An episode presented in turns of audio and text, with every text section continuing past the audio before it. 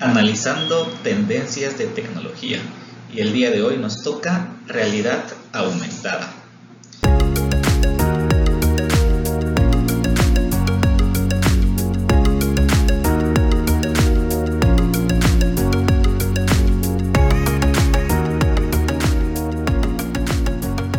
¿Qué tal amigos? Yo soy Cristian Méndez y el día de hoy vamos a estar platicando un poquito acerca de la realidad aumentada.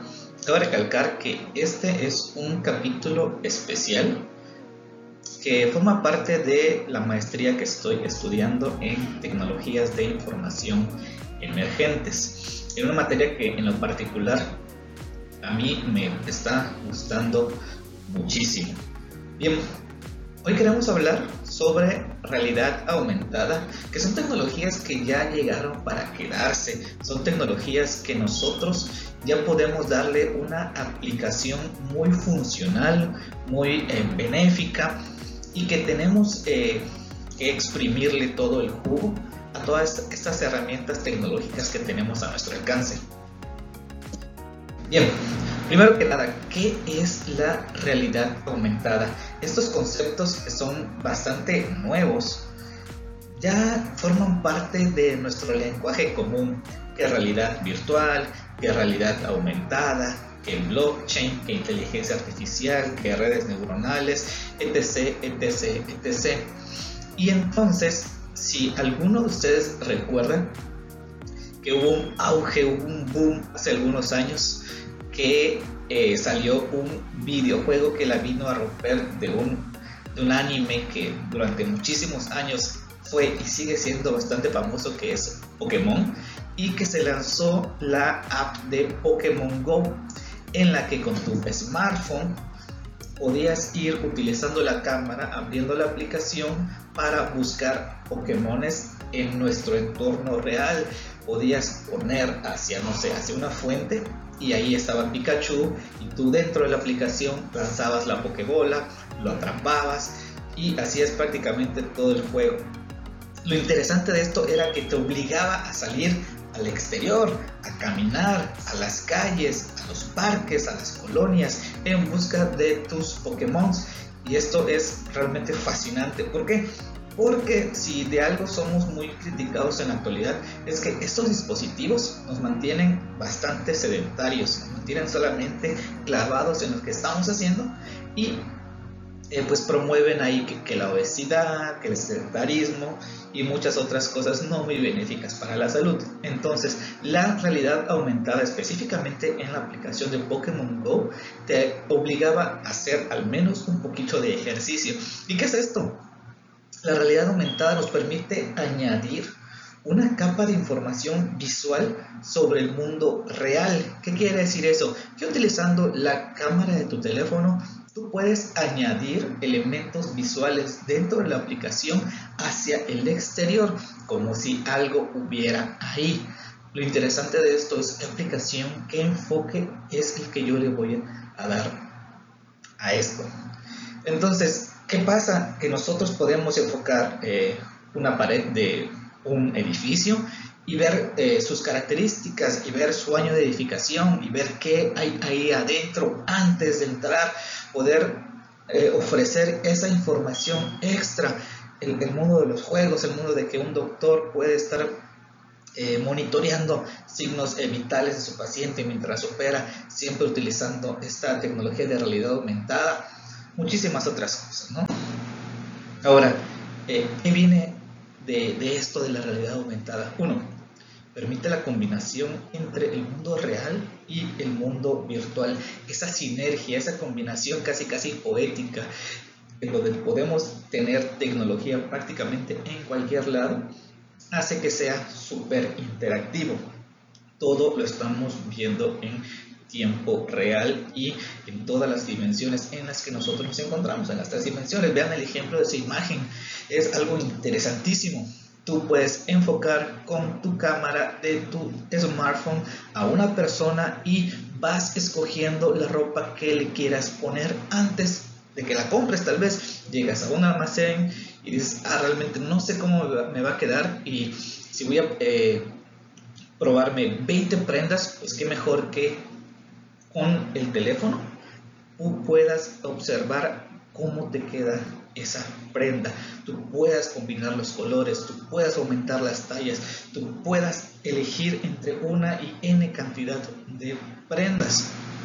También en el turismo, qué interesante es estar en una nueva ciudad a la que tú llegaste de vacaciones y utilizando la realidad aumentada saber eh, si ese taxi está ocupado, a qué hora pasa el siguiente bus, ese sitio turístico, eh, qué cuesta la entrada, qué obras puedo encontrar ahí, la información relevante de los lugares que yo tengo alrededor, saber el clima, horarios, etcétera, etcétera.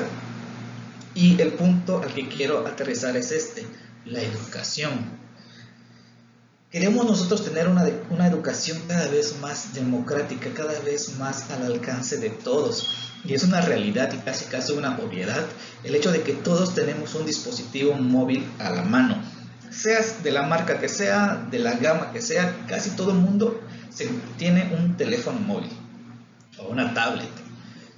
Entonces, ¿qué aplicaciones puedes instalar de realidad aumentada que pueda ayudar a fortalecer tu aprendizaje, que te dé nuevas herramientas y métodos de estudio?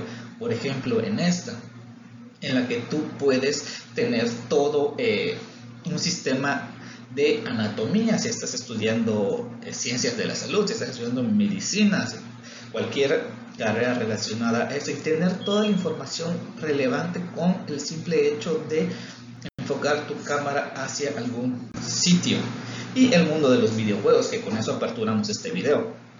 Hay muchísimas maneras de desarrollar videojuegos y tener todo el escenario en la sala de tu casa, en tu cuarto, en tu terraza.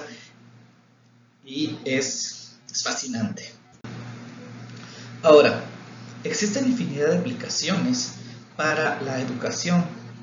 Por ejemplo, el que vimos eh, en la diapositiva anterior, una aplicación que se llama eh, de anatomía, en la que tú puedes tener todo el cuerpo humano, huesos, sistemas nerviosos, órganos y poder visualizar eh, la información, poder aprender el, el funcionamiento, su relación, también tenemos otras, como por ejemplo la de Lunch Rush y la de Cyber Chase, que ambas están enfocadas a aprender sumas, restas, operaciones básicas, a aprender eh, formas básicas, muy enfocadas hacia los niños, a aprender un cuadrito, a aprender un triángulo, un círculo, un rectángulo, mientras los niños están jugando con la aplicación.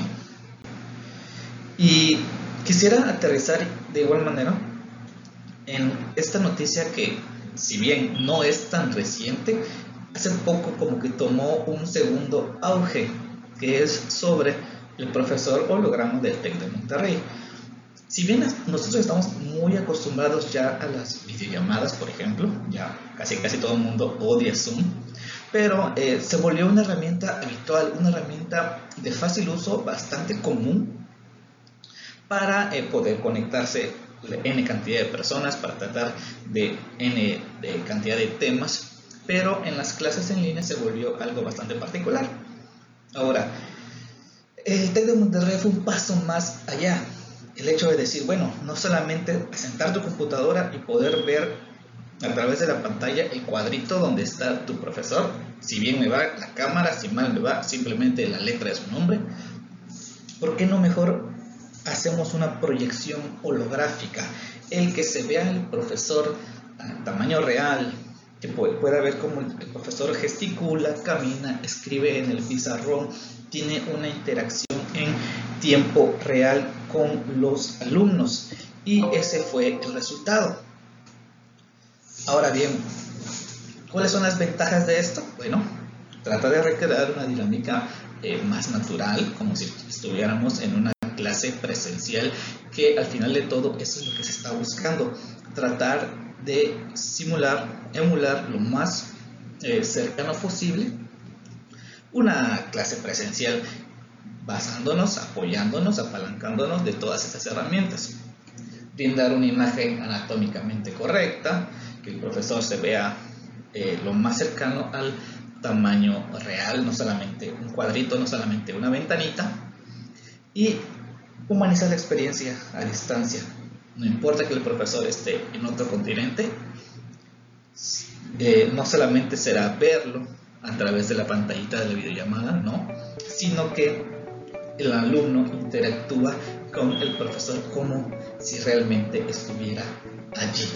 Y esto es lo interesante de utilizar, en este caso, la holografía. Es una aplicación muy, muy, muy interesante. Pues nada, eh, platicamos un poquito sobre eh, la realidad aumentada, platicamos un poquito sobre las aplicaciones que pueden tener. Hay muchísima tela de donde cortar.